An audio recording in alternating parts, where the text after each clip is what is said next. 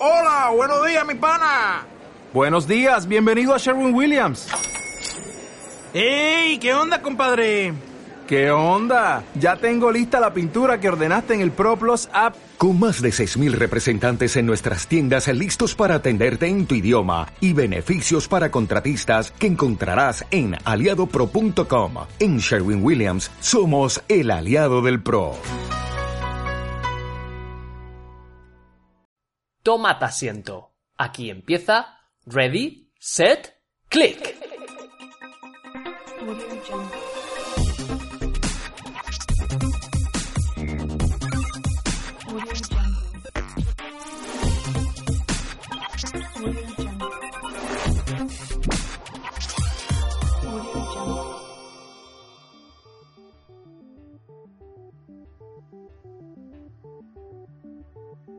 Largas semanas las que han tenido en WhatsApp debido a todas las noticias que han acaecido sobre la plataforma.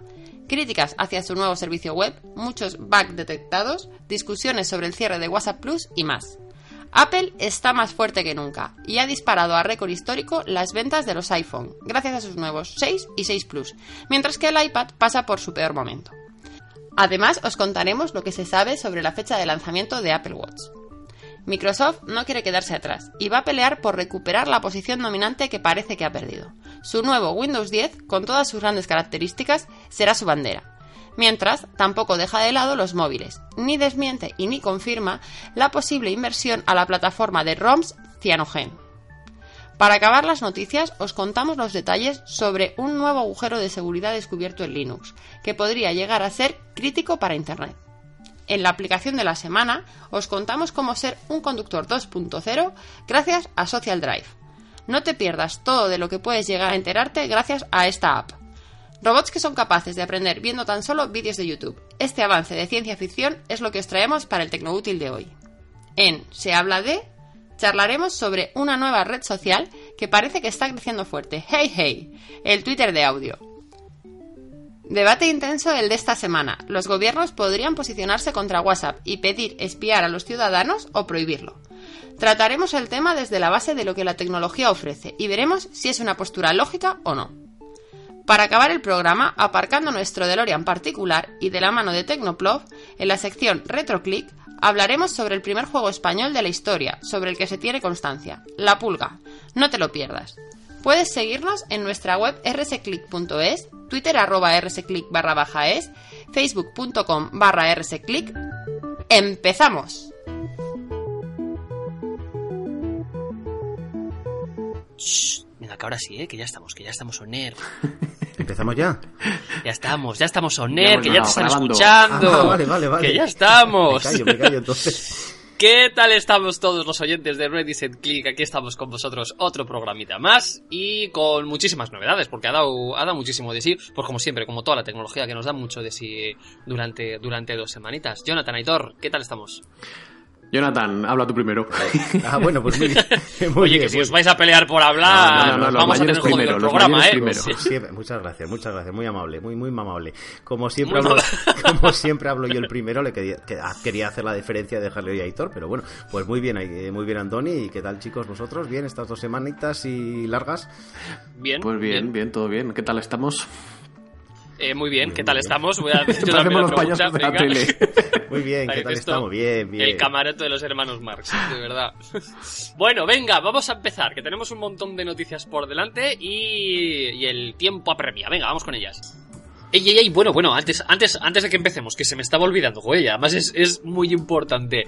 Tenemos nuestro primer sorteo en Ready, Set, Click. ¿Y qué es lo que vamos a regalar? Bueno, hemos subido un vídeo a nuestro canal de YouTube y es una review, un unboxing en detalle sobre la pulsera cuantificadora de Xiaomi, la Xiaomi Mi Band. Y queremos regalarla entre todos los suscriptores que tenemos dentro del canal de YouTube. Así que para todos los que nos estáis escuchando, que sois seguidores nuestros aquí en el podcast, pasaros por nuestro canal de YouTube y lo único que tenéis que hacer es suscribiros y nosotros a final de diciembre a todas las personas que se hayan suscrito y hayan publicado el vídeo lo hayan De enero, Andoni, al final ¿Qué he de enero. ¿Y qué es lo que he dicho? De, diciem- de Ah, ni diciembre. diciembre ni de enero. Febrero. Febrero, febrero, perdón. De febrero. Bueno, pues es- tenemos las bases muy bien A ver, repito, repito, a todos nuestros suscriptores de YouTube que hayáis compartido el vídeo a través de las redes sociales, a finales de febrero vamos a sortearla eh, esta pulsera, que ya la tenemos con nosotros, ¿vale? No es la del vídeo, ¿eh? Estar tranquilos que no es la que utilizo yo para salir por allá a correr y tal. Es una nuevecita para vosotros. Así que, venga, vámonos para adelante y ahora sí que sí, empezamos con las noticias. Y empezamos con una de las noticias que no es una, son muchas, pero sobre una misma temática, y es WhatsApp. Anda que no ha dado de sí con mil noticias dado WhatsApp durante todas estas semanas. La primera, simplemente como comentario, no pertenece a, la propia, una decisión de la propia compañía, sino es una plataforma y una empresa que se llama Zero Mobile que pretende sacar una tarjeta SIM para que la puedas usar con WhatsApp en más de 150 países. No es mala la idea que siempre que estás por ahí, por el extranjero, que andas pendiente de si pillo wifi o no pillo wifi, bueno, pues con una tarjeta SIM que se llama WhatSIM, tendrías habilitado la tarifa de datos en más de 150 países. Eso sí, previo pago. ¿Y cómo pagas? Bueno, pues aquí esto funciona por créditos. 5 euros, 1000 créditos. Para que os hagáis una idea, mandar una foto te consume 200 créditos. Joder. O sea que la puta broma te puede salir más cara que pegarte la tarifa del roaming de tu, de tu compañía. Pero bueno, es una alternativa que han sacado para WhatsApp. Ya veremos a ver qué es lo que, si esto triunfa o no triunfa. Bueno, ¿y por qué decimos que ha sido la semanita de, de WhatsApp? Bueno, pues porque como todos sabemos, eh, ha habido dos noticias importantes. La primera ha sido el lanzamiento del servicio web, del cual ya hicimos un, un pequeño análisis en, en nuestra página web, en rsclick.es, y la verdad es que no salió muy bien parada, ¿verdad, chicos? La estuvimos probando el día que lo lanzaron. La verdad que no nos gustó No. nada a ninguno de los tres, yo creo, ¿no? No. Mm, Al principio a mí sí, me pareció muy, muy interesante, sobre todo el, el tema estético y tal. Pero bueno, luego estuvimos hablando y eso, y la verdad es que no tiene mucho sentido, ¿no?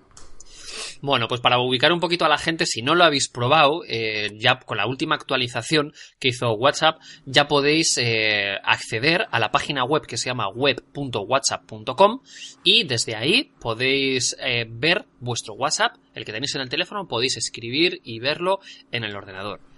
Bastantes fallos le hemos sacado y le han sacado también en otros, en otros foros, eh, sobre todo allí de Estados Unidos, algún chaval ya ha encontrado varios bugs, o bugs, como queráis decirlo. Eh, en concreto empezaban a hablar ya desde el principio, y es que para acceder a la plataforma tienes que escanear un simple código QR, y parece ser que no es exactamente el mejor de los certificados de seguridad. Sin ir más lejos, por ejemplo, Telegram, desde para la gente que tenga Telegram, la página web se llama web.telegram.org, es exactamente igual, es para, para, para hablar eh, usando vuestro Telegram, pues para acceder a ella necesitas que te envíen un mensaje con un código a tu propio teléfono para poder acceder, lo cual, pues bueno, por lo menos ya tienes que tener tu móvil encima. Eh, ¿Qué más fallos han, ha- hemos- le hemos sacado a esta plataforma? Bueno, pues que se necesita el móvil, a fin de cuentas, que no es, no es una plataforma para escribir eh, desde el ordenador si tú tienes el móvil apagado, perdido, sin batería o sin cobertura Eso es. sino que sino que necesitas tener el móvil con cobertura y conectado a la, a- a la red, lo cual si algún día tienes alguna urgencia, como me pasó a mí un día, y tuve que tirar de Telegram en vez de de WhatsApp porque no había, como tenía el móvil sin cobertura y sin batería, pues, pues nada, más rameado. ¿Qué más cositas tiene de fallos? Bueno, pues parece ser que las fotos que borras en el WhatsApp, cuando estás escribiendo en tu móvil, se pueden ver desde el PC. ¿Mm? O sea, es decir, que si tú has borrado unas cuantas fotos, porque las querías borrar, pues cuando accedes a través de la web, el servidor las sigue teniendo disponibles y las puedes seguir viendo. Ya. Luego, además, tampoco ha salido para Apple. Solo funciona con el explorador Chrome. Y una, un fallo muy gordo, muy gordo, muy gordo es que si cambias la fecha del PC, por ejemplo, que le pasó a un usuario, hoy estamos, hoy estamos grabando a 30 de enero. Bueno, pues si resulta que yo en mi PC tuviera 28 de enero, todas las, todas las conversaciones que he tenido desde el teléfono del, del día 30 al día 28, o sea, del 28 al 30, en mi teléfono se me borran. Sí. O sea, que han hecho, han hecho una puta La castaña. verdad que con lo que han tardado en sacar este Servicio copiando a Telegram o, o a iMessage, la verdad que no, lo- no lo han Sí. hecho demasiado bien, ¿no? O no, por lo menos no han estado a la altura de lo que esperábamos.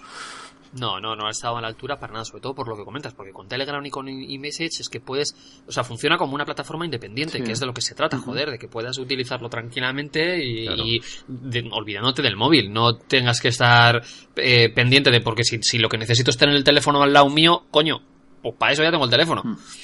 Claro, lo, No que, sé, lo, que, lo que comentábamos la semana pasada era eso, que para lo único, lo único realmente que sirve es para, para estar tú más cómodo a la hora de escribir, si estás, pues eso, la gente que trabajamos en oficinas y demás, Sí. pues, pues, pues- pues que lo tengas, eh, tengas el teléfono ahí al lado y tengas más fácil para escribir y tienes las notificaciones. Me, me gustó, por ejemplo, el tema de las notificaciones, que te, cada vez que te llega un WhatsApp que te aparece ahí en el PC. Pero Sí. bueno, al final, eso, tienes que tener el móvil encendido, con cobertura, porque si encima si no tienes, si no tienes red tampoco funciona. Eh, lo tienes que tener cerca, porque tienes que escanear el código QR también si quieres entrar, o sea que al final no, no tiene Sí. mucho sentido. No tiene- Hombre, no una tiene- vez, una vez que ya has habilitado la sesión, eh, hasta que no la cierras en el PC en el que estabas, eh, no te la vuelve a pedir, ¿eh? Bueno, sí, eso como todas, como todas las Eso como todas, sí, eso, es. Una vez que la es, tienes vale, abierta, sí. ahí está Pero bueno, abierta. aún así me da igual, o sea, yo abro la sesión, vale, me dejo el móvil en casa, de repente el móvil se me apaga o se me queda sin cobertura y estoy en la oficina, ya no puedo whatsappear, por ejemplo. Ya. O sea, Yo, yo lamentablemente castaña, no puedo, sé. no, no he podido probarlo. Claro, no, no Claro. funciona ni para iPhone, ni para Mac, ni No, para además, nada. o sea además, que- bueno, eh, según dicen es por temas de seguridad de la propia Apple, pero sí que es curioso que WhatsApp, que siempre ha tenido cierta pre- em, predilección por Apple, ¿no? En- o, o cierta condescendencia con ellos a nivel de, pues por ejemplo, a los de Apple no les cobra y cosas así, ¿no? Sí, es verdad. Sí, Sí que a mí sí que me chocó que salieran pues para todas las plataformas y concretamente para Apple no. Ahora sí es un tema de seguridad de que Es la, un tema de la seguridad, propia sí. Apple se niega o, o- o, bueno o que la seguridad de Apple no permite que WhatsApp entre. El tema, el tema es que, claro, esto al final no es, no es más que un mirroring de- del, del servidor de WhatsApp. Entonces, eh, lo que yo he leído por ahí es que la aplicación tuya, cuando tú tienes el móvil apagado, necesita estar en segundo plano, trabajando y además con conexión a internet habilitada. Sí, sí. Que parece ser, parece ser que eso a Apple pues no le hace mucha gracia. Ya. Así A es. mí me parece raro. Ah, No, Pepilla, pero a mí me parece raro, porque aquí, aquí desconozco de programación, ¿eh? Pero, joder, Facebook, si tú la tienes habilitada y el móvil lo tienes apagado, te siguen llegando las notificaciones y eso requiere que esté en segundo plano y, y- y conectándose a un servidor. Claro, es que es tan sencillo como que la propia aplicación web tire del servidor de WhatsApp, ¿no? Es que realmente no es un mirroring del es un mirroring del, de tu móvil.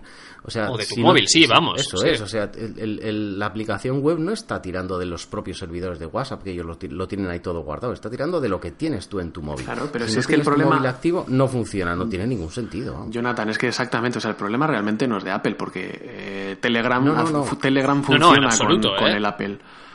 En absoluto, en absoluto. Eh, es un problema, de, cómo, han, cómo han ideado ellos el sistema, pues que realmente se han equivocado. Y, y lo, lo sorprendente es que de- encima de ir tarde van y se equivocan en la línea que tenían que seguir, ¿no? Ya, ya. bueno. Porque ya te digo, Tengo- yo tengo- Telegram, de hecho lo comentamos me parece en el último podcast, o sea, Telegram yo llevo usándolo tiempo a través de la web y Sí, con iPhone sí. y ningún problema, vamos, funciona fenomenal.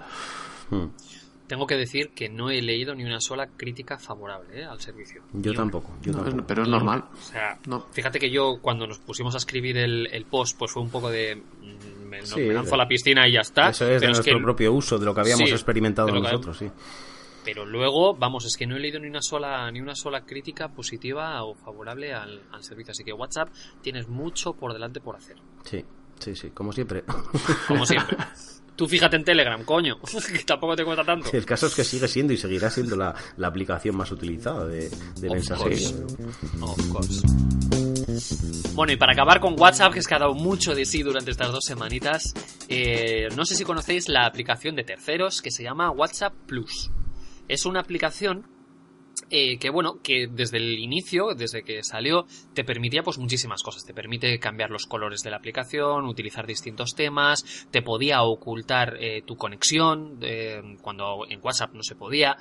Total, que se ha creado un número muy muy grande de usuarios. Bueno, pues ha llegado el momento en el que WhatsApp empezó a cerrar las cuentas por infringir los acuerdos generales que aceptas cuando te estás descargando la aplicación y muchísimos usuarios se vieron afectados y, vieron que sus cuentas habían sido bloqueadas o canceladas.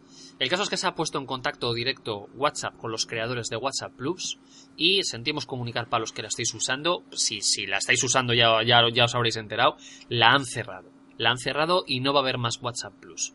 Así que nada, para todos aquellos afectados, pues no os va a quedar más remedio que recurrir a la aplicación que está disponible oficial dentro de la Google Play.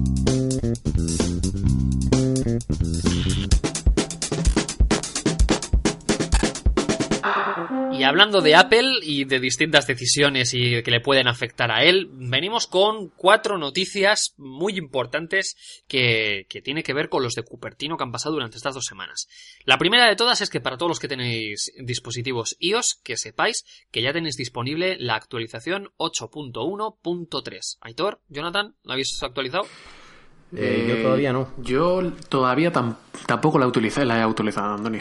Todavía no. Pero os ha, sali- os ha salido el, la Eh, sismática a mí de... no. No, a mí tampoco. A ti no. A mí tampoco. Sé, que está para descargar, pero no, el aviso no me lo ha dado todavía. También es cierto que aunque no lo des, mira, de hecho lo voy a comprobar, amigo. Seguro que si me meto directamente ahora en, En actuali- para ver en si ajustes está... y tal, Es que es eso, es que normalmente, por ejemplo, en mi iPad suele ser cuando te metes en una actualización, ahí es cuando te dice las notificaciones.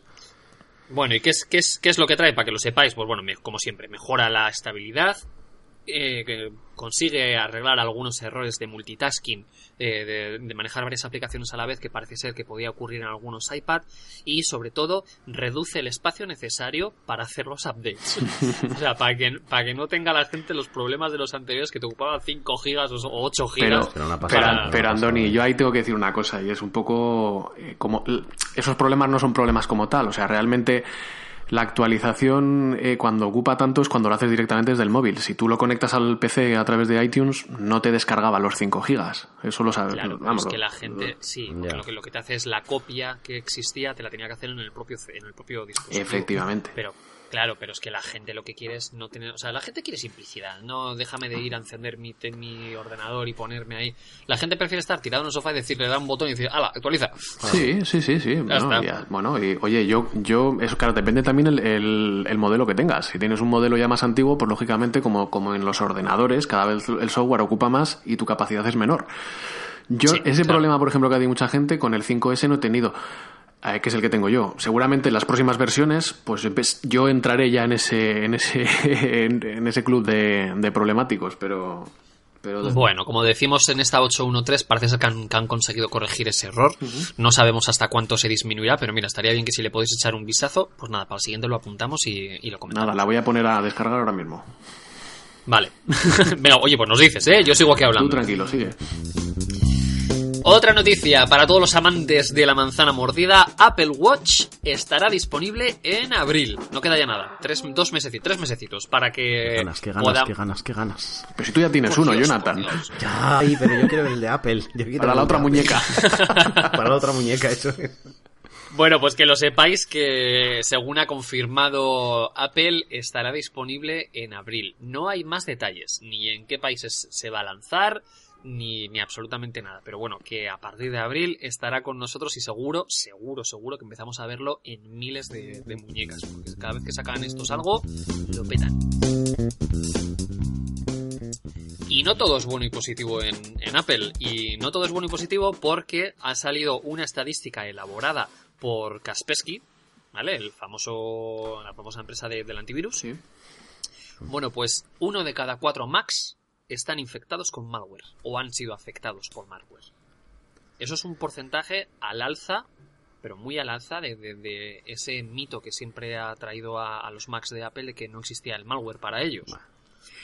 Bueno, pues, pues resulta que tal como han sacado la estadística, eh, mm, hay que tranquilizar un poco a la gente. Ya lo comentamos en un podcast sobre, sobre un malware que, que corría afectando a los Macs. La mayoría han sido en China y sobre todo es por descargarte aplicaciones de sitios que no son iTunes. O sea, pues lo típico, la gente que se quiere descargar aplicaciones o programas para no tener que pagarlos, pues a través de esas páginas web y sobre todo allí en, en China han sido los que han conseguido infectar y esparcirse mucho y eh, han conseguido afectar pues a, temas de phishing, robar dinero y, eh, y estaban hablando que el impacto económico que ha tenido de media en la gente que quedaba afectada era un 21%. El caso es que muchísimo ojito ya, la gente que también que tenéis Macs, eh, no salgáis de Apple, que palo, o sea, tendrá sus cosas malas, pero tiene sus cosas buenas. Estar dentro de- del cesto de las manzanas.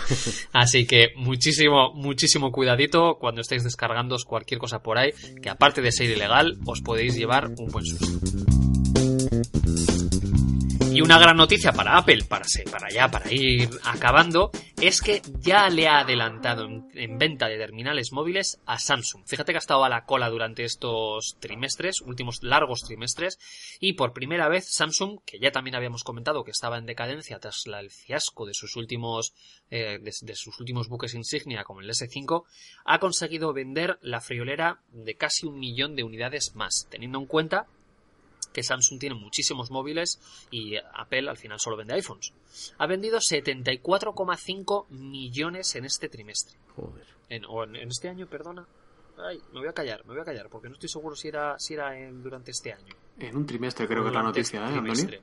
Creo que es un trimestre. Es, sí, es creo que es este 75 trimestre. millones de iPhones que- vendidos en un trimestre, Sí, que sí, es un récord. sí, no, ha sido el, mejor tiene trimestre de, de la historia de la tecnología, han dicho. Sí. Sí, sí, sí, sí, sí. Ha vendido más, más que, que- que, no sé, ha, ha facturado más que Microsoft y Google juntos o algo así. Es una, una Sí, barbaridad. eso leí yo también. Una barbaridad. Y vamos, que viene a confirmar que el iPhone 6 y el iPhone 6 Plus era algo que la gente lo estaba esperando. Sí. Y era algo que la gente ne- necesitaba de, de Google. Y vamos, ha sido, o sea, de Google, me matan, me matan. De Apple. de Apple. Y ha sido una decisión más que acertada, vamos. O sea, está, está claro que, oye, está claro que Steve Jobs se equivocaba. Bueno, bueno. Está claro. O sea, el mercado ha respondido de una manera bestial. Y mientras crecen todas las ventas de iPhone, ¿qué es lo que se desploma? Las ventas del iPad. Ya. Han sido el peor, el peor trimestre de la historia de ventas de- del iPad. Pese a que este. Me saldrá. Vaya hombre. El que ha sustituido a Steve Jobs. Joder, tiene huevos. Tim Jobs. Oh, no, Tim Jobs. no, Tim Jobs no. Tim, No, Tim, Cook. Tim Cook, Joder, Tim Cook. me lías, me lías. Tim Cook. Y eso que Tim Cook ha dicho que mantiene, mantiene el optimismo, el optimismo durante, para, para las próximas ventas del iPad 3 y, y demás. Ya veremos porque el mundo de las tabletas está un poquito así en vaivén. Poquito que eh, todavía no se sabe muy bien si, si van a terminar de despegar o, o- o van a hundirse o se van a quedar planas. Pero bueno, que muy buenas noticias para Apple en el mejor trimestre de facturación y que por fin se han puesto de nuevo a la cabeza. Oye, una cosita, antes de... ¿Hemos terminado de hablar de Apple? No, yo quería, Pues- quería comentar, antes de que acabéis, quería deciros una cosa, ¿eh? Sí, Ah, no, no, cuenta, cuenta, Hitor. No, que no me puedo descargar la actualización, no tengo suficiente espacio. ¡Tócate los cojones! qué bueno, qué bueno. Que ¿Cuánto no, ocupa? que es broma. Ah, bueno. ¿cuánto ocupa? Dios, como que- contentos os habéis puesto, ¿eh? ¿Te pone, ¿Te pone cuánto ocupa? Sí, te pone... A ver, no, no te pone. A ver, espera un poquito más de información. No, tampoco, no, no te dice. Yo creo que cuando te pones a descargarlas te indica siempre en plan, pues eso, eh, 200 megas, un. No, hombre, igual cuando termine te lo dice. No, a mí ahora simplemente me dice el tiempo que queda de descarga nada más. ¿eh? No, no, ah, vale, no, pero antes de descargarla creo que te solía indicar siempre. Pues no me he fijado, Andoni, no lo sé. Ah, espera un poquito, yo creo, y así se lo decimos a la gente, se lo decimos a la gente por aquí. Triqui tri. Voy a abrir esto. Bueno, os lo confirmo, pesa 216 megas. Bueno, no está mal, está bien. No está mal, no No está, está mal. mal, no está mal. ¿Qué querías decir, Jonathan? No, simplemente una curiosidad que es que he leído hoy en un, en un blog un post que me ha parecido, o sea, me, me ha alucinado. Hacía tiempo que no, que no escuchaba una cosa tan curiosa porque nunca lo había oído. Eh, y es que eh, sabéis que los, los, hablando de Apple, ya que estamos hablando de Apple, los portátiles de Apple, bueno, hoy en día ya limitan muchos, pero los portátiles de Apple fueron los primeros que eh, vosotros sabéis que cuando tenéis un portátil cerrado, cuando lo abrís, de cara al que está, al que está viéndolo detrás, la manzana está derecha. Sí.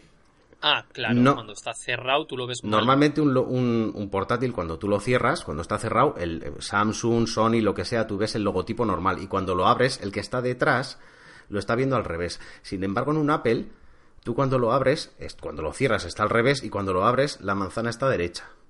Sí, es verdad. El logotipo, el logotipo de Apple, lo- tú, Aitor, lo sabrás, ¿no? Ahora que tienes uno de estos super mega impresionantes. Bueno, yo no tengo un portátil, pero, No, pero sí, sí, sí. No pero sí, sí, que los ah, he no, visto. era- Ah, vale, perdón, perdón, perdón. es verdad. No, no es el portátil, pero sí, sí, es, verdad, sí, es verdad lo que, es una, dices. es, es una cosa que he leído hoy que me, me alucinó. Es una de las paranoias más que tenía Steve Jobs, que él decía que era lo más, lo más importante es lo que ve el resto, no el que lo está utilizando, sino lo que ve el resto, porque probablemente lo que vea el que está detrás le va a gustar y lo va a comprar. Y fue él, él- fue él el que dijo que esa manzana había que darle la vuelta para que cuando el portátil estuviera abierto con la tapa levantada, el que estuviera mirando detrás, digamos, viera la manzana al derecho, no, no al revés, como un logotipo cualquiera de otro portátil.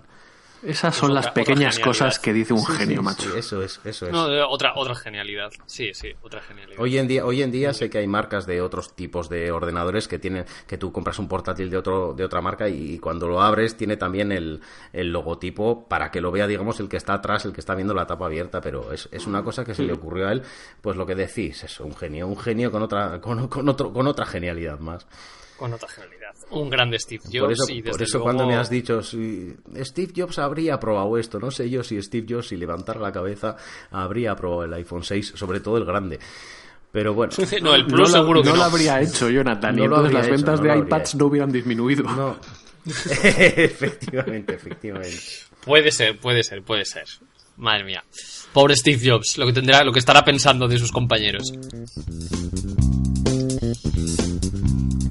Bueno, y vamos a hablar ahora de Windows, que también ha tenido dos noticias muy importantes. La primera ha sido el lanzamiento oficial de Windows 10, del cual ya hemos hablado bastante largo y tendido, y donde pudimos observar y pudimos ser testigos de una de las mayores revoluciones que va a incluir, estoy convencido, en su nuevo sistema operativo, y es el, navegador Spartan. Ya lo comentamos en el último, en el último podcast y se ha presentado oficialmente.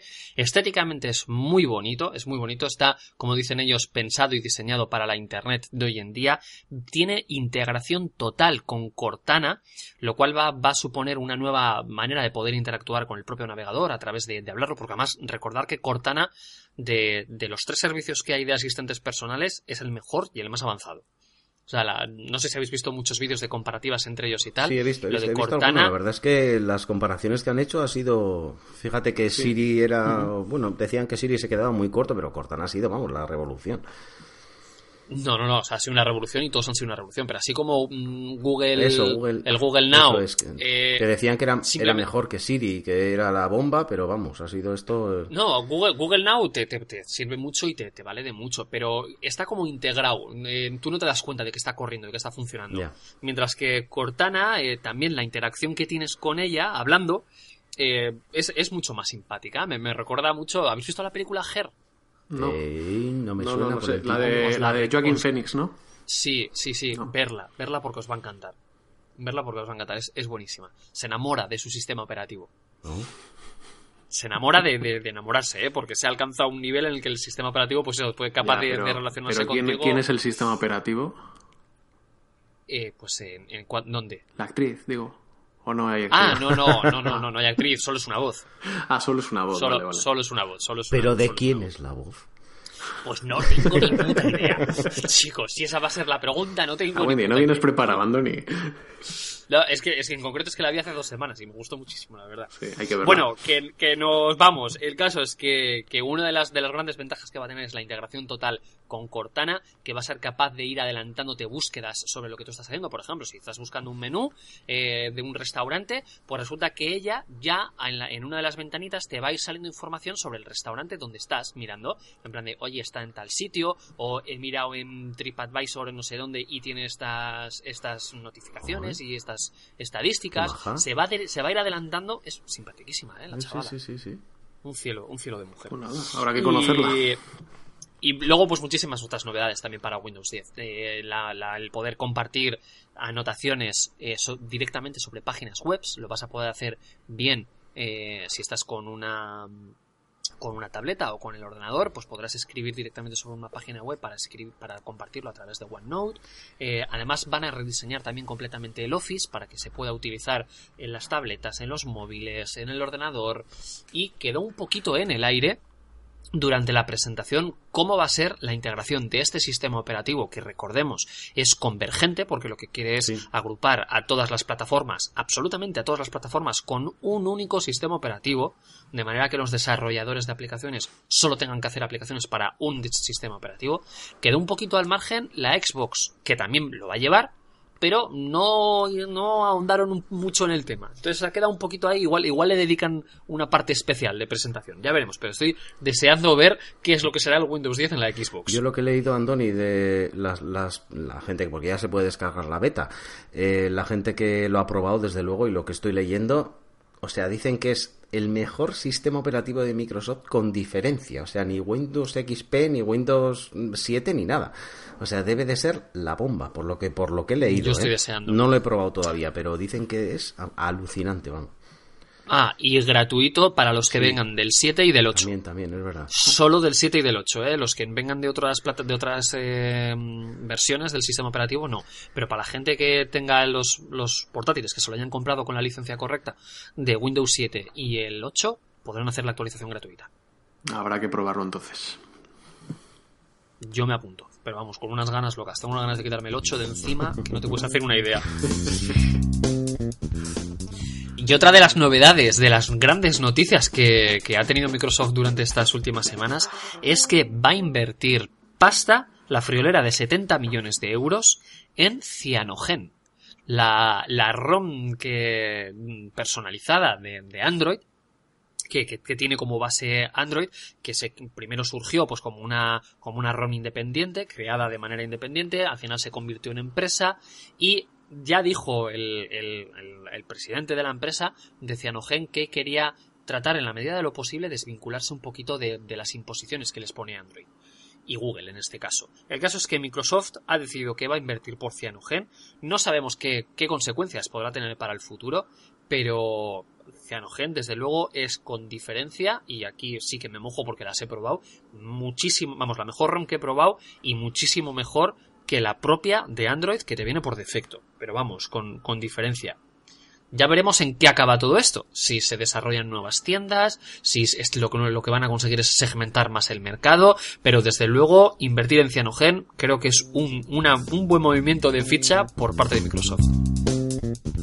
Venga, y para acabar, porque nos estamos alargando un huevo con las noticias y ya me están echando la bronca por aquí, vamos a decir simplemente porque es que esta, esta noticia ha sido muy importante y es que se ha encontrado una vulnerabilidad en Linux que podría provocar un gran daño a Internet. Viene con el sobrenombre de Ghost y la compara con Heartbleed y Cellshock, que fueron las dos grandes eh, vulnerabilidades que se descubrieron a lo largo del año pasado. Bueno, el caso es que para la gente que tengáis Linux, que sepáis, los que tengáis Ubuntu, que ya ha salido un parche para, para, corregir esta vulnerabilidad, pero recordar que para todos los programas que están escritos en Linux, Python, Ruby, cualquier otro basado en, en, eh, van a seguir teniendo esos, esos fallos.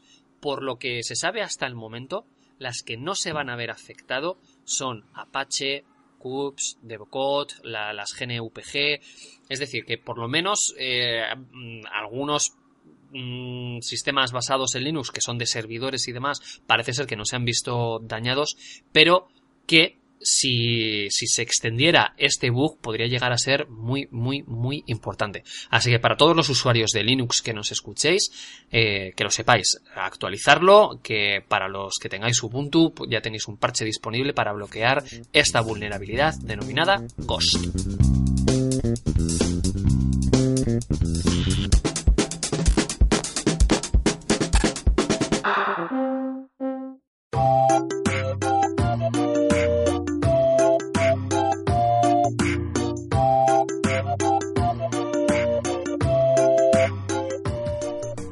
Vámonos a la aplicación de la semana.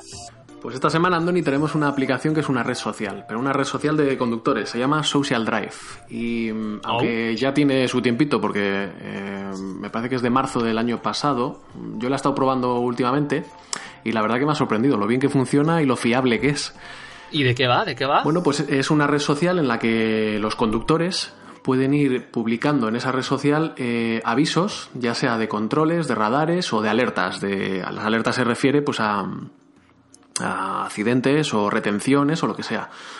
controles, controles lo como siempre de, de la policía, de alcoholemia o de lo que fuera, ¿no? Alcoholemia y tal. Y los radares que, que pueda haber móviles, el típico coche que está aparcado ahí en el arcén y demás.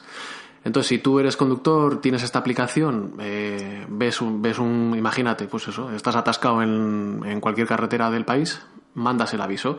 Luego, el resto de conductores que tengan esta red social verifican ese, cuando vuelven a enviar ese aviso, eh, la aplicación te dice que ha sido verificado a tal hora, ¿no? Para que tú tengas pues la fiabilidad absoluta de que, de que ese, de que esa notificación que te está indicando el programa pues es cierta. Y la verdad que funciona bastante bien, ya te digo.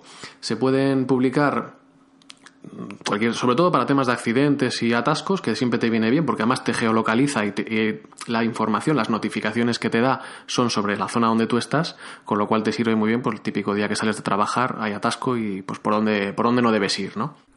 Una aplicación gratuita que podemos encontrar tanto en Google Play como, en iTunes y, y nada, eh, a descargársela a todo el mundo y a comunicar, a comunicar incidentes, radares y, y controles de alcoholemia.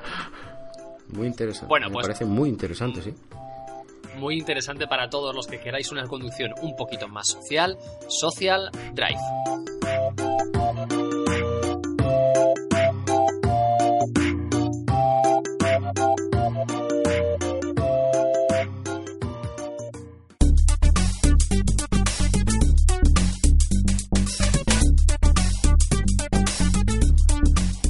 Musiquita de Tecnoútil, ¿qué nos traes, Aitor, esta semanita? Pues esta semana traemos un avance a nivel de inteligencia artificial en robótica. Eh, han empezado a dar los primeros pasos con robots para que sean capaces de aprender cualquier cosa, pero solamente viendo vídeos de YouTube. sí, Suena, suena muy futurista, pero así es. Una nueva tecnología que permita a los robots aprender de cualquier tipo de vídeo, los típicos vídeos de cómo hacer eh, o cómo se hace esto o lo otro, ¿sabes? ¿Qué va a ser? ¿Rollo Matrix? Ya sé Kung Fu. Pues vale. Oye, podría, podría bien. llegar a ser así, ¿eh? Podría... Hostia, qué cojones. Hostia, qué cojones. No, esto todavía está muy en bragas, digamos, pero, pero bueno, es, un- es una línea nueva de investigación que, que están llevando, en- me parece que es en la Universidad de Maryland, de Maryland, vamos, me parece no, te lo garantizo, es en la, en la Universidad de Maryland. Y bueno, pues el equipo de investigación eh, está desarrollando eh, este tipo de inteligencia artificial en, en robots y los vídeos que les están poniendo ahora mismo son muy fáciles, son de aprender a coger objetos, o, pero bueno, es un, es un paso, una línea en la que, Pero- están, en la que están dando Eso, avances pero- poco a pero poco. Que no es que le hayan programado para aprender a No, coger no, no, no. O sea, es que está aprendiendo que el quede claro que el, el- digamos que no hay ningún ninguna entrada de, de información por parte humana hacia ese programa que gestiona el robot, ¿no? Hacia el robot, digamos. La inteligencia del robot es eh, absoluta. El, el ve a través de una televisión que le ponen delante, analiza ese bueno, pues ese, ese vídeo que ya te digo, normalmente es un, lo- los típicos vídeos estos de aprende a cocinar o aprende a tocar la guitarra o aprende a lo que sea, ¿no? Sí, sí, sí. En este caso son vídeos de aprendizaje muy sencillos, aprende a coger un objeto, pero bueno, no hay una entrada, digamos, de programación por parte humana hacia el robot, sino que es el robot el que ve, analiza, aprende y lo realiza. A mí esto me da una cojone. Pues sí, esto da para todo un debate, el tema de la inteligencia artificial. Esto- Además, me- me- viene, mira, viene bien que lo digas, Andoni, porque hoy he leído las últimas declaraciones de Bill Gates, que se ha Sí, sumado correcto. a toda esta ola de Correcto. grandes científicos que hay en contra de, o bueno, no en contra, sino de, de tener cuidadito. No, alarmando de los peligros. a tener cuidadito de hacia dónde vamos con la inteligencia artificial, ¿no? A, mí- a mí me acojona y creo que, que en algún punto se va a tener que intervenir. Estoy seguro, estoy seguro. Porque es que si les das una habilidad a un robot como estos, de, ya te digo, de hacer un Matrix, de ya sé Kung Fu. ¿Por qué? Porque me acabo de pimplar en 0,1 segundos todos los vídeos mundiales de YouTube. De... A mí me acojonan, a mí estas cosas me acojonan. Pero bueno, no vamos a ser alarmistas, que todavía quedarán unos cuantos años para eso. Bueno, pero, pero es, un- es, es un campo, tú fíjate, estamos hablando de aprender a coger algo, pero también, también lo podrían, en el caso de, de que siga desarrollándose esta línea, sería eh, a nivel de observación aprender comportamiento. O sea, si, si lo que están basándose es en eh, observar y aprender, pues en vez de aprender a hacer algo, igual es aprendes a, a comportarte o aprendes a, a, mm, no sé, determinadas acciones que no son propias de un robot, que las puede aprender simplemente viendo cómo funcionamos los humanos, con lo cual Viendo cómo funcionamos. más sí. peligro todavía. Porque si ven, si ven cómo nos eh, eh, comportamos en determinadas ocasiones, pues no lo sé. Sí, sí, sí, aca- acabaríamos mal, acabaríamos mal. Ya veremos dónde acaba todo el tema de la inteligencia artificial, pero es lo que has dicho Sí, tú, ¿eh? sí. Dime, si dime. Me permite, si Dime. me permites, Aitor, una última pregunta. eh, y, eh, tú has dicho que eran unos científicos de Maryland. Eh, poniéndome en la piel de Andoni, te preguntaría: ¿Maryland realmente está en la costa este o en la costa oeste de Estados Unidos? Te voy a contestar de una forma que seguro que la sabes. De donde vivió y murió Elvis Presley. Eh, Oh, sí, gracias, m- hombre, muy claro. sí, por Sí, favor, sí, sí, sí, sí, claro, He claro. contestado tu pregunta, Jonathan. Por supuesto, por supuesto. Sí, sí, sí, Ni sí, puñetera idea dónde está Maryland, tío. Lo siento. sé que- Como diría, como diría un tweet, como diría un tweet que leí, cuando hablo con vosotros creo en la reencarnación. ¿Por qué? Porque tanto nivel de capullismo no se consigue en una sola vida. Es verdad, es verdad. Bueno, tengo que decir que está en la costa este. Lo de Venga, lo eh, te la has jugado, tío. Has tirado Google, la moneda al aire. Has tirado, has tirado No, la lo moneda estoy- al lo aire estoy y has dicho. confirmando, lo ah, acabo de ah, buscar en Ghostman. Google y os lo estoy confirmando. Antes se llamaba buscar en. Google, ahora se llama confirmar. Sí, ahora has Claro, estoy. Estoy en confirmando mis fuentes. Era Estoy broma, confirmando mis broma, era una fuentes. Simplemente era, Oye, una ¿y cómo- pregunta tipo Andoni. ¿Y cómo se llama el robot, por cierto? No tiene nombre que yo sepa. ¿eh? Que sí, sí tiene No, nombre. lo que tiene. A ver, no. La han llamado Maripil. Lo que tiene, lo que tiene nombre es la. El, el, digamos, la investigación. Se llama DARPA. Darpa, Ah, mira, Darpa, ¿de qué me como el de Lost, el de Perdidos. Ah, Lost, joder. DARPA, claro. Hostia. Estaba diciendo yo, digo, Darpa. ¿De qué Darpa me suena no? La agrupación DARPA. Claro, la agrupación Darpa. Hostia, ahora sí, ahora sí que me has terminado de acojonar del todo sí, sí, ya sí, con, sí, con esto lo da miedito, da miedito. Encima la han llamado DARPA. Uh, da mucho miedito. Qué friki sois. Venga. Venga, vámonos para adelante. Se habla de.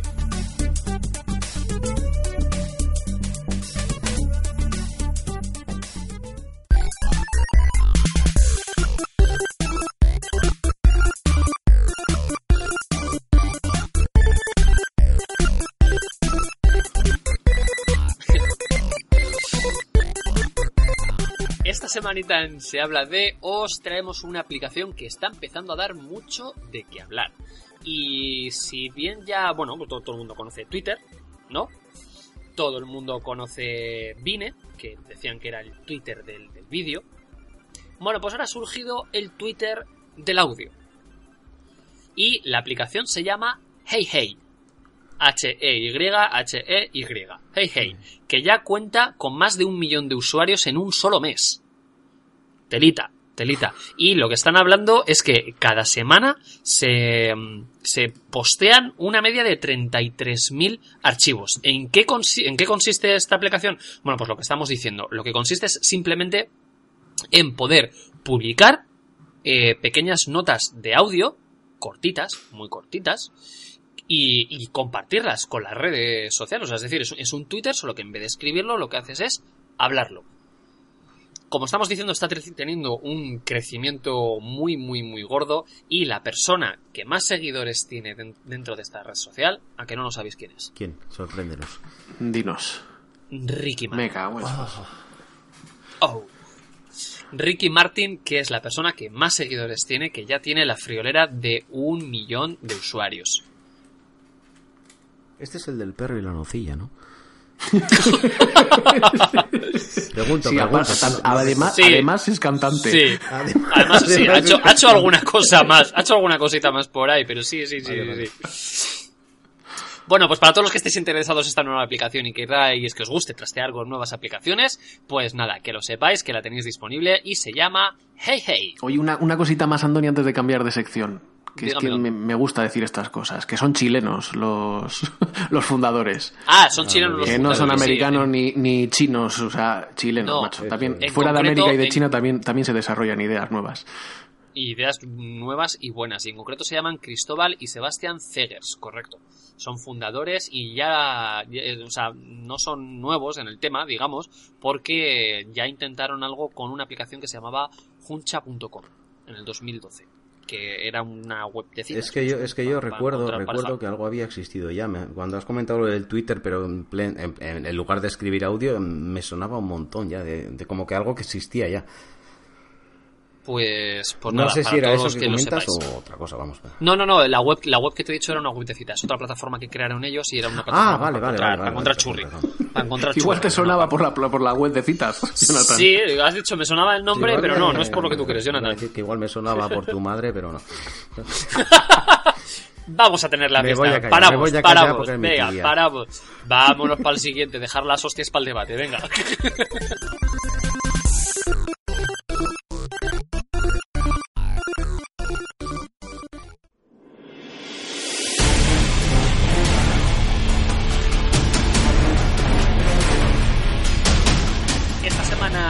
para el debate traemos un tema que no es delicado, que no es delicado porque dependiendo desde qué punto de vista te pongas no sabes muy bien qué pensar. ¿Y de qué estamos hablando? Bueno, pues a través de, a raíz de los, de los, de los atentados que ha habido en Francia, estos últimos atentados por, por parte de grupos extremistas y jihadistas, eh, ya ha habido varios gobiernos, y entre ellos estaba Cameron, el de Inglaterra, que ya ha dado la alarma sobre la preocupación que tienen los gobiernos acerca de este tipo de aplicaciones como WhatsApp y el resto de tipos de aplicaciones que son capaces de permitir a los usuarios que bajo comunicación encriptada y para la cual no tienen acceso ni la policía ni los gobiernos, se puedan estar gestando y organizando tranquilamente cualquier tipo de, pues de, de- de grandes atentados como, como el sufrido en, en París, ¿no? Y, y bueno, el debate es ese, ¿hasta qué punto eh, sería, mm, os dejaríais que, pues oye, que, que el gobierno pueda meter mano, ¿os parece bien? ¿No os parece bien? ¿Creéis que hay un límite entre la seguridad y la libertad? Da para mucho, ¿qué os parece, chicos? Pues a ver, yo mm, desde luego no, está- no estoy Vamos, a ver. Eh, eh, si lo piensas fríamente, sabes que, que pueden hacer lo que quieran y, y, y Que ya lo hacen, que ya lo eso. hacen y te vigilan las conversaciones. Más. Tampoco yo tengo nada que ocultar, me da igual. Pero, pero si, si alguien me pregunta y me dice, ¿tú dejarías la puerta abierta? Pues no. Macho, que se busquen otros métodos para vigilar los temas de terrorismo o, o, no sé, o de vigilancia de la, de la sociedad, pero desde luego meterte en mi teléfono, que al final es, o en mis conversaciones privadas, pues si me preguntas, yo no te lo voy a permitir. Entonces, que lo hagas fuera parte o sin que yo me entere, pues eso yo no lo voy a poder evitar. Pero desde luego que un gobierno con su presidente a la cabeza o su primer ministro mm, lo plantee, pues yo desde luego estoy radicalmente en contra. ¿Tú, Jonathan?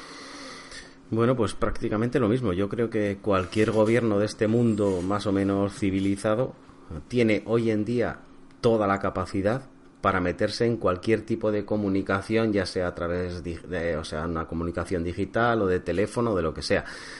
Ahora de repente nos vienen que el WhatsApp es que como está encriptado, o sea que lo han encriptado hace cuatro días, porque el WhatsApp la última actualización o la anterior, a la, la Eso anteúltima. es así, encima. O sea, Sí. es que, o sea, es una cosa que, no, que me estás contando. O sea, cuando habéis, habéis podido entrar y podéis entrar a las redes encriptadas, a- podéis entrar a la, a, la, a la Deep Web, podéis entrar a la Red Tor y la NSA lo ha hecho y ha detenido a gente. O sea, de repente dicen que el WhatsApp es problemático. No sé. Yo a mí- O sea, que lo que creéis lo que creéis es más que, que no deja de ser una cortina de humo para seguir controlando más a la civilización, o sea, a la civilización, perdona, a la sí, sociedad, yo, eh, poniendo un poco el miedo en el cuerpo, decir es que así podemos evitar actos Yo terroristas. creo que sí. Yo, creo- yo- más que una cortina de humo es como una especie de, pues, pues, eh, como una especie de me baso en esto para hacer lo que ya quería hacer, controlar un Yo- y poquito ade- más y de lo que ya además- controlaba.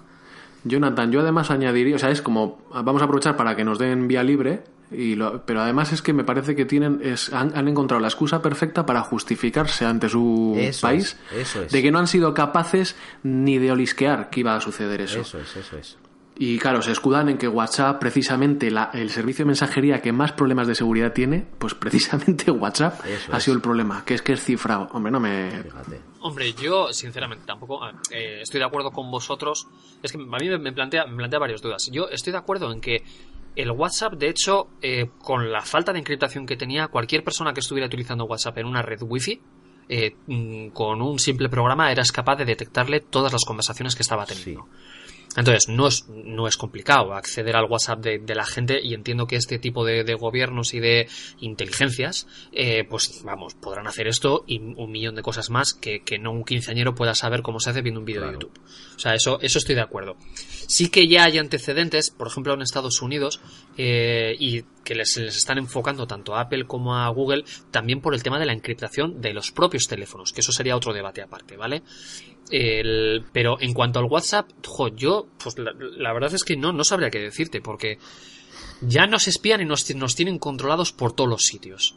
Pero es que no entiendo tampoco muy bien por qué a WhatsApp. O sea, porque el correo electrónico, por ejemplo, no ha estado encriptado nunca en la puta vida. A no ser que utilizaras un programa pero- de, de- de cifrado, nunca ha estado el correo electrónico tampoco encriptado. O sea, de, de repente, ¿a qué viene este ataque contra WhatsApp? Y quizás porque es la red de comunicación con que la gente, sobre todo los jóvenes, se comunican más últimamente y, o no sé, o han querido lanzarse un órdago y decir, pues mira, vamos a no sé qué, y luego al final se queda todo en agua de borrajas. No lo sé, no lo sé. Pero si supierais que se pueden de verdad evitar este tipo de atentados, ¿os dejaríais? O sea, ¿dejaríais o daríais permiso a decir, oye, pues mira, sí, que el gobierno meta el hocico, porque total, ya lo hace en absolutamente Ya, todos y cada no, uno pero de los es una, pasos? pregu- es una pregunta con trampa esa. O sea, si, o sea Sí. tú, me, tú me preguntas si supieras... Claro, si estoy tratando de buscar las Pero tú me cosquillas. preguntas si supieras que se pudieran evitar este tipo de atentados... Pues claro que sí, joder. Sí, sí, sí. O sea, me estás diciendo que si puede evitar una muerte, ¿lo haría? Pues claro que sí. Pero yo creo que lo que tú has dicho al principio, un- por un lado está la libertad de expresión y por otro la seguridad del ciudadano y tu propia seguridad personal. Y no sé, hay que, yo creo que hay que buscar un equilibrio y, y existe, lo que pasa es que igual tampoco les interesa encontrarlo y la balanza la inclinan un poco siempre hacia su lado, no sé. O sea, que el equilibrio, por lo que te estoy queriendo entender, es un que lo hagan, pero que se coman el coco un poco en hacerlo y piraten. No, Bueno, es, eh, eh, pero es que al final, si les abres la puerta, pues, pues joder, no, no sé. Yo entiendo que no, no es las formas que tiene. O sea, un gobierno no, pu- no, no, no tiene que tener, poder entrar hasta la cocina de tu casa para ver qué haces en todo momento. Sí, ya ha entrado, sí, ya ha entrado. No, O sea, no, desde, sí, que se inventó, sí, pero desde eso- que se inventó el teléfono, tus, tus Jonathan, conversaciones sí, eso, lo he dicho antes, pero yo en mi, en, mi, en mi ingenuidad prefiero pensar que estoy hablando con vosotros ahora mismo y no me está escuchando nadie. Ya, vale. Un saludo a la NSA, por cierto. Mirad para arriba. Por cierto, ¿la NSA pilla del lado este o del lado este de Estados Unidos? Al ladito de Está en Mary- todos los lados, todos los lados. Maryland. Vive en internet, está en todos los lados. No, lo todo que decías es eso, Andoni, que yo, yo, desde luego me parece que no son las formas pedir a la sociedad que entren a tu casa para, para evitar todo esto. Creo que tienen medios, lo que estamos hablando es que tienen que tener los, me- los medios, vamos, de sobra para saber o ver cómo se mueve esta gente. Yo más me inclino a pensar, que es lo que te digo, que es apro- aprovechando la coyuntura, vamos a facilitarnos el tema de, de vigilar y por otro lado, corremos un estúpido velo y echamos la mierda a que WhatsApp está cifrado. Para no haber, eh, para que los servicios de inteligencia de mi país eh, se puedan justificar de no haber detectado cualquier tipo de movimiento previo eh, de, de toda esta gente. Eso es. Tienen que necesitan una justificación porque las conversaciones y las y, la- y las comunicaciones están controladas desde siempre, como te Totalmente, decía antes, sí. desde que se inventó el teléfono, desde que había cartas en, los buzones y los carteros las llevaban, internet, el correo electrónico, el WhatsApp, lo que sea, está todo está todo controlado y todo el mundo lo sabemos. Lo que pasa es que estos han querido pues eso, lanzar una cortina de humo, pues claro, te montan un atentado en tu casa y pues al final pues tienes que reaccionar de alguna manera más que nada para tranquilizar a la población. No, yo estoy, estoy, esto, o sea, que en el fondo no, no hay debate, ¿eh? o sea, estoy también completamente de acuerdo, de acuerdo con vosotros. Hay una película que sí que la habéis visto, ya la hemos comentado alguna vez, que va al pelo de esto, que es la de Minority Report. Sí. que marca, marca perfectamente cuál es la, la tendencia de por vuestra seguridad nos metemos hasta en vuestra casa. Y, y bueno, la verdad es que es un, es un tema delicado. Ya, ya no, ya yo- no está en vuestra casa, sino hasta lo que estáis pensando que vais a hacer. Ah, bueno, esa es otra, porque gracias también a todos los servicios que se están haciendo, porque si Cortana y Siri son capaces de, de- de predecir qué es lo que vas a hacer, Claro. bueno, acuerda- acuérdate del programa que, que estuvimos comentando una vez también en un Sí, Tecnoútil, sí, sí, me acuerdo, me que era capaz de predecir actos violentos. Es que, que o es sea, eso, son- los precogs de Minority Report. son los preco, sí.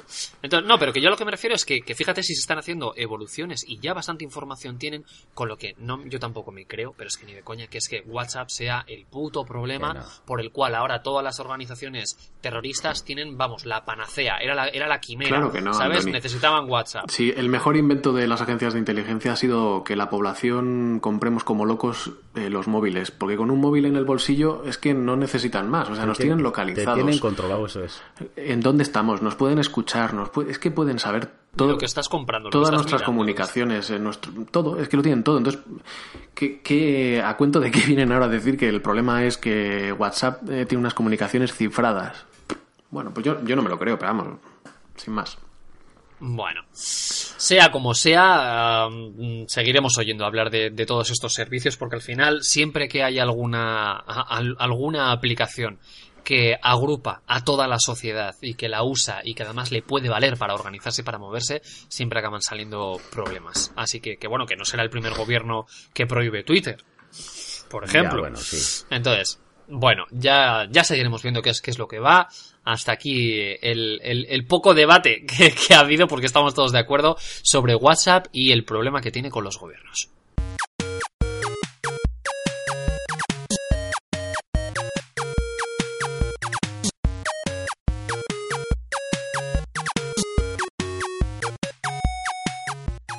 Aparcando nuestro DeLorean particular. ¿Por qué? Porque nos toca ya RetroClick de la mano de Tecnoplof con Jonathan. ¿Y qué nos traes? Eh, pues bien, hoy os traigo. Eh... pa, pa, pa, pa, se me ha olvidado. Bien, porque dices bien, si no te ha preguntado cómo estás. Estoy bien, estoy bien. Gracias. ¿Y tú? Vale. Gracias. Andoni No- no ha, puesto, ha puesto una ¿eh? grabación y se ha ido- No vamos. Kio puta, Kio puta, Kio puta. Puta. Venga, vamos, vamos a intentar repetirlo, aunque no pienso parar la grabación. Jonathan, ¿qué nos traes hoy? ¿Qué nos traes hoy? Os traigo el primer videojuego español, por lo menos que se sepa de él, como, como, como un videojuego comercial, que se llama La Pulga, o se llamó La Pulga en, en, en su día. Porque aquí. Porque aquí se han hecho juegos Muy buenos, muy buenos. Hubo una, y hablaremos de esto también en este... En esta edad de oro. Eso es, la edad de oro del software español. Pero el primero, primero, primero de todos, o por lo menos que se tenga constancia de él, fue el, el titulado La Pulga o Bugaboo, porque algunos lo conocerán así, porque en, en, Estado- en Estados Unidos, no, perdón, en, en Inglaterra, en Gran Bretaña se conoció así. O sea, fue un juego que se exportó Sí, sí, sí, internacionalmente. sí, como todos. En aquella época se exportaban todos los juegos españoles a, sobre todo a Inglaterra, que es donde más, a ver, el ZX Spectrum Sinclair era una, una empresa británica, entonces todo aquello venía de Inglaterra y, y ocupaba toda Europa y los juegos que se hacían básicamente eran todos europeos.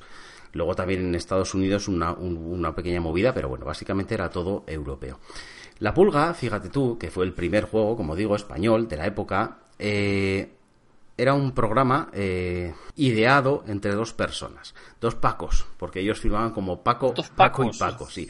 Paco Suárez y Paco Portalo, que eran dos, dos jóvenes en aquella época de, de Extremadura, uno de Cáceres, otro de Badajoz, que en los años 70 comienzan a, a practicar con máquinas programables, calculadoras, algún ordenador que les traían a, a la universidad y tal, y comienzan a, a- a interesarse un poco por aquel, por aquel tema.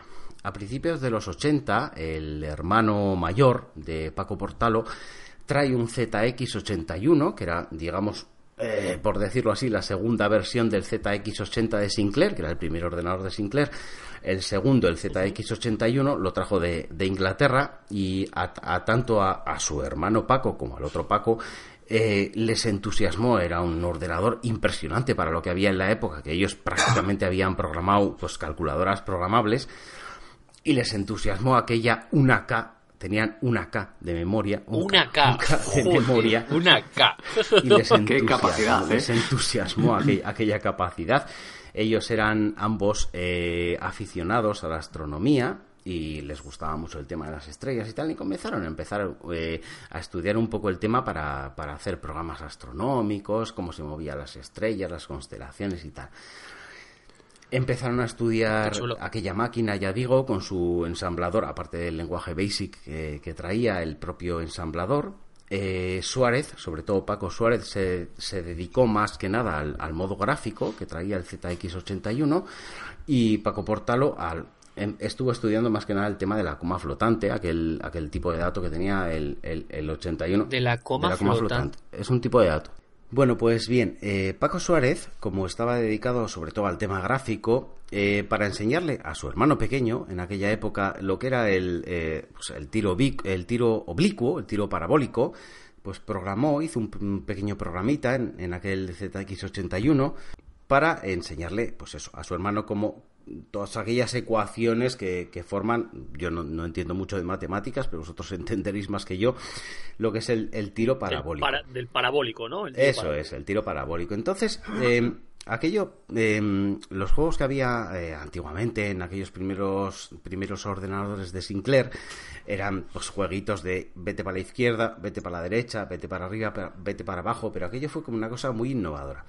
Entonces él lo mandó a, eh, ya como he dicho, estos chicos eran de Extremadura, lo mandó a Madrid, a Indescomp, una, una, una empresa que se acababa de formar, que pues vendía software, ordenadores y tal, y les pareció alucinante aquel, aquel tema del movimiento del tiro parabólico, de, de mover a la pulga, porque no he dicho Sí, que la- sí. lo- eh, este, este primer juego que él creó de, de tiro parabólico se llamaba la pulga, eh, eh, realmente era un asterisco, era un asterisco que tenía que saltar de un sitio a otro para salir de un pozo, estaba metido en un pozo, eh, un pozo escalonado, porque en aquella época, como todo eran píxeles a, a tope, Claro. tenía que salir de un sitio escalonado, eh, saltando de un escalón a otro, como si fuera una pulga, y cada salto realmente era, era un tiro parabólico.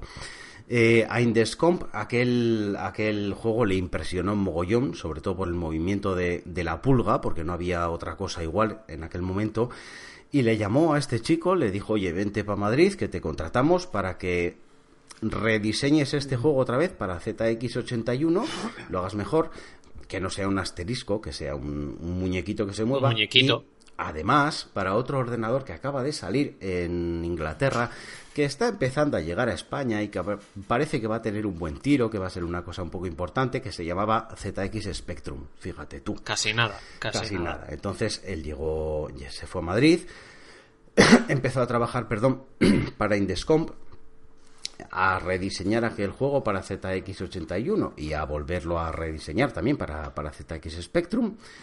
Y, y en eso estaba su trabajo, su compañero, eh, Paco Portalo, al de, al de unos meses y tal, que estaba trabajando también en, en sus temas de astronomía y tal. Se fue a Madrid a ver si encontraba trabajo, se encontró con él, eh, pues fue a ver a su trabajo. Su jefe también, cuando vio que el, otro Paco también co- conocía y controlaba de programación, le contrató y al final se, se pusieron los dos a, a diseñar ese juego. Ellos eh, intentaron hacer un juego lo más innovador posible, ya que les habían contratado y que iba a ser una cosa pues muy impresionante, digamos, pues, pues vamos a hacerlo lo mejor posible. Entonces, eh, fíjate, el otro día en, en otro podcast anterior, en otro retroclick, hablábamos de, de las novedades que había traído Space Invaders, ¿te acuerdas? De- con el tema Sí, del sí, high sí, sí. score, de la dificultad De la creciente. dificultad progresiva. Pues la pulga, también, la pulga, trajo otra novedad que hoy sigue estando en nuestros juegos, en nuestros videojuegos de hoy en día. Y fue que a, a los dos Pacos, digamos, ya no voy a ponerle ni la titularidad a uno ni a otro, digamos que a los dos se le ocurrió que eh, la pulga, digamos que para que todo el mundo se centre, como he dicho, es un pozo, hay una pulga, tiene que salir, simplemente se controla con dos teclas, tanto en ZX81 como en ZX Spectrum, se controla con dos teclas, izquierda y derecha. La pulga salta a un lado y salta a otro. El ángulo siempre es 45 grados, pero se controla la velocidad. El, eh, si tú das menos velocidad, la pulga salta menos, y si, tú- si tú das más velocidad, la pulga salta más. ¿Cómo controlaron aquella velocidad? Controlando o contando el tiempo en que el usuario mantiene la tecla pulsada. Joder, o sea, vamos como los de fútbol de hoy en día. como los de fútbol de hoy en día, como el Qué como, bueno. como el Angry Birds de hoy en día también no es con una tecla, pero bueno, es con el ratón, pero al final el aquel aquella innovación de, de- La barra de potencia. la barra de, la potencia, eso es. Es más, se, enca- se encargó, se encargó el propio Paco Portalo de, de dibujarla debajo en el Spectrum, de dibujarla. Había un logotipo de Indescom que corría al principio, de izquierda a derecha, cuando empezaba un nivel, y se encargó de dibujar la barra de potencia según tú tenías pulsada la tecla, y cuando la soltabas, esa era la velocidad que imprimías a ese salto para hacer un tiro más grande o más, o más, o más corto. Qué bueno, qué bueno. Bueno, pues eh, en aquel momento, ya digo, se reparten el trabajo, unos, unos hacían la, en la presentación, otro hacía el scroll, otro se, encontraba, se encargaba de la cortinilla de- del principio. Hubo, fíjate, otra de las innovaciones también que crearon en aquel momento fue la cortinilla de entrada, según cuando se cargaba un juego de Spectrum en aquella época, tú te acordarás, bueno, te acordarás o te lo hemos contado, Me habréis contado. Había que, esperar, había que esperar un rato mientras el rarará, rarará, rarará. Pues en aquel momento, eh, mientras que grababa el juego de Spectrum, eh, ellos diseñaron una cortinilla, eh, un- un- una presentación para que según la gente iba cargando, pues no se aburriera, iba, iba contándote toda la historia, en plan una película, eh, venía la, venía la bola de, se acercaba la bola del planeta, según te ibas acercando, donde la pulga iba a ese tal planeta en el que se encerraban los pozos, iban apareciendo unas letras, no sé qué. Bueno, es una presentación que algunos en aquella época compararon con las películas de Disney. O sea, Joder. fíjate tú cómo sería en aquella época, que si la ves a- o si la ves hoy en día te mueres de risa, vamos, y más comparando No, con claro, claro, pero vamos. Pero no, la verdad es que, es que fue una cosa también muy novedosa en aquella época. El juego al final se, se acabó comercializando en, en, en aquel 83 en, en Inglaterra bajo el nombre de Bugaboo en noviembre y en la campaña de Navidad en España bajo el nombre de La Pulga, que era su nombre oficial, digamos, Ujú. También e- en aquel año 83 hubo una- tuvo unas críticas impresionantes. A la gente le encantó. La revista ZX en España lo puso como el mejor juego de, de la historia prácticamente. La revista ZX Computing en, en Inglaterra también.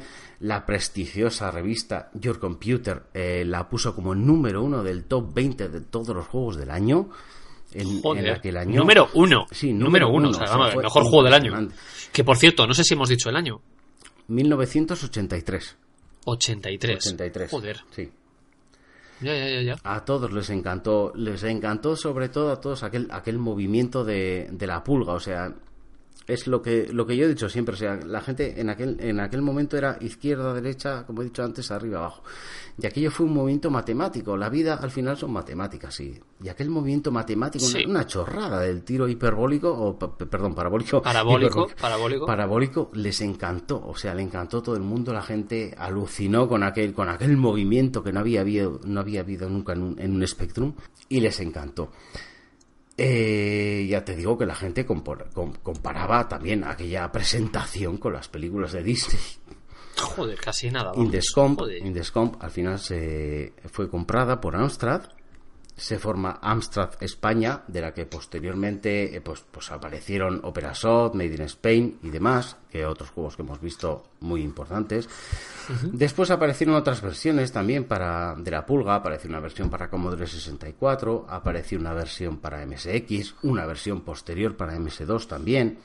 Apareció un Para, ah, para MS2 también existía Sí, el, sí, sí, el juego. Sí, sí, sí, Ay, pues mira, el de, el de MS2 ya lo buscaré. Ya lo voy a buscar, a ver si, si lo tengo por ahí para jugarlo en algún emulador. No, y lo podéis buscar también. Apareció un Pugaboo, también un La Pulga 2, programado por el, pro- el propio Suárez, que participó en la primera de las, de las versiones para Operasoft.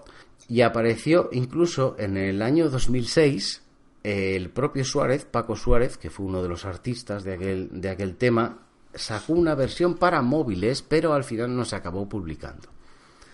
Ah, qué pena, porque es típico juego de móvil, ¿eh? Sí, sí, la verdad es que sí. Bueno, es pues, típico juego de móvil. En fin, eh, para cualquiera de los oyentes que nos esté escuchando, eh, si quiere informarse más sobre este tema, existe un libro que se puede descargar en PDF eh, que se llama Bugaboo, un hito en la historia del software español de noviembre del 2009, editado por la Universidad de Extremadura, en la que cuenta todo esto que he contado yo y muchísimas cosas más, y en las que vais a poder encontrar fotos, diseños originales de los Qué bocetos bueno. que hicieron al principio para hacer el juego, carátulas, las carátulas de los primeros Spectrum, eh, menciones y demás. Bueno, pues para todos los, los oyentes, el primero de muchos, ¿eh? El primero de muchos El juegos españoles de grandes éxitos, como La Abadía del Crimen, que algún día también habría que dedicarle, porque yo le, le tengo mucho aprecio a ese juego. Sí. Y tengo que decir que no, que tengo que decir que no lo he jugado, ¿eh? Pero le tengo mucho cariño, no yo me digas creo, por yo qué. creo que, fíjate, Andoni, que Bugaboo, la pulga, digamos, y Fred, hay, hay dos juegos eh, Fred, que, sí. que se, eso es, que se, que se disputan en principio, Bugaboo y Fred. Fueron el pistoletazo de salida para lo que es lo que se conoce como la edad dorada del software español. Fíjate, en aquella época de Paco Menéndez, de Juan del Can, Ramón, eh, o sea, Fernando Rada, Carlos Gra- Granados, aparecen aquellas aquellas empresas como Operasoft, como Made in Spain, que luego fue Zigurat, aparece Afterois, aparece Carlos Said Woody, La Abadía del Crimen, Livingston supongo, Mod, Vamos, un- Sol una Negro, explosión. o sea, todos aquellos, aquellos esos juegos fueron impresionantes. Espectacular, espectacular. Oye, pues, pues todo un, todo un placer haber escuchado de la mano de Tecnoplov contigo, Jonathan, el primer juego español de la historia del que se tenga constancia, el primer videojuego, La Pulga.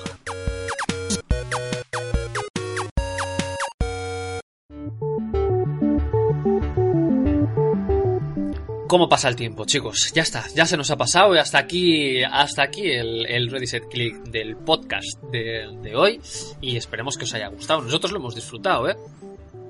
Como siempre, As- ¿no? as always, lo hemos, lo hemos disfrutado. Bueno, ¿y qué, qué novedades os queremos contar respecto a lo que ha dado de sí pues nuestro, nuestro mundillo, nuestro ecosistema Ready Set Click? Bueno, pues que sepáis que en la plataforma de YouTube hemos subido, hemos estado bastante activos ¿eh? en, en estas tres semanas y, y hemos subido un vídeo cada semana. Es, es el propósito que tenemos. Esperamos, esperamos poder cumplirlo, pero bueno, al final tenemos tantas cosas ¿eh? que, que, que igual- No damos abasto, Andoni. Hay no- que contratar, hay que hay que contratar más gente. Oye, alguno de los que nos está escuchando, si alguno se quiere apuntar, que nos lo diga, ¿eh? que levante la mano. bueno, ¿y qué es lo que hemos colgado en, en YouTube, en nuestro canal de YouTube? Bueno, pues tres vídeos muy interesantes. El primero es sobre cómo compartir una aplicación de, de la... de, iTunes. ¿vale? Para todos los que tengáis que, que seáis del ecosistema de Apple, si tenéis una aplicación que la habéis comprado, cómo compartirla con otra persona, sin que la otra persona tenga que pagarlo, ¿verdad, Aitor? Que además lo hiciste tú. Sí, así es. Es una opción que nos da iTunes, pero que pues igual no lo debe conocer mucha gente porque la verdad que ha tenido bastantes visitas y bueno, ha estado bien. Y consiste en eso, o sea, tú compras una aplicación y lo que haces es cedérsela, compartirla a alguien de tu entorno. Bueno, y sin que tenga que volver a pagarla, ya puede ser un hermano, un padre, una madre o gente, O amigos, amigos, ¿no? que no sean de, de tu familia. Muy interesante.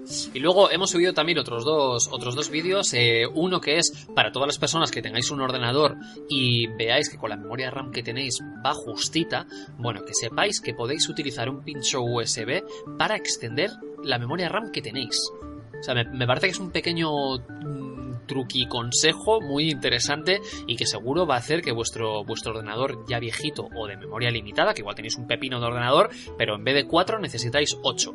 Pues, pues que sepáis que tenéis un tutorial en la web, en, en el, perdona, bueno, sí, lo tenéis en la web y lo tenéis también en nuestro canal de YouTube, En YouTube. para que podáis eh, ampliar la memoria RAM de vuestro ordenador haciendo uso de un USB. Y luego, como hemos dicho al principio del programa, pues un análisis y una review de la pulsera cuantificadora de Xiaomi, la Xiaomi Mi Band. Así que, así que nada, no, no desaprovechéis esta oportunidad que a lo mejor os puede tocar. suscribiros al canal, compartir el vídeo y, y nada, igual sois los afortunados. Así que si no tenemos nada más que decir, chicos, pues cerramos, ¿no? Nos despedimos ya de la gente. Pues sí, que nos vemos en 15 Que días, nos- ¿no? Que nos Más vemos o en menos. 15 días más o menos. Más chicos. o menos. Más, Así. más, más, más que o menos. Normalmente. Bueno, oye, y también no me quiero despedir sin antes de nada, de verdad, pediros, si os apetece que hablemos de alguna cosa, necesitáis algún tutorial concreto, queréis que debatamos sobre alguna noticia, de verdad, dejadnos el comentario, que nosotros encantados de hablar con vosotros. Así que nada, nos vemos en el próximo Ready, Set, Click.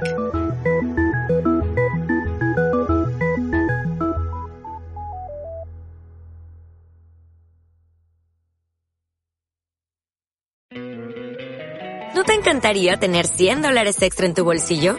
Haz que un experto bilingüe de TurboTax declare tus impuestos para el 31 de marzo y obtén 100 dólares de vuelta al instante. Porque no importa cuáles hayan sido tus logros del año pasado, TurboTax hace que cuenten. Obtén 100 dólares de vuelta y tus impuestos con 100% de precisión. Solo con Intuit TurboTax. Debes declarar para el 31 de marzo. Crédito solo aplicable al costo de la presentación federal con TurboTax Full Service. Oferta sujeta a cambios o cancelación en cualquier momento.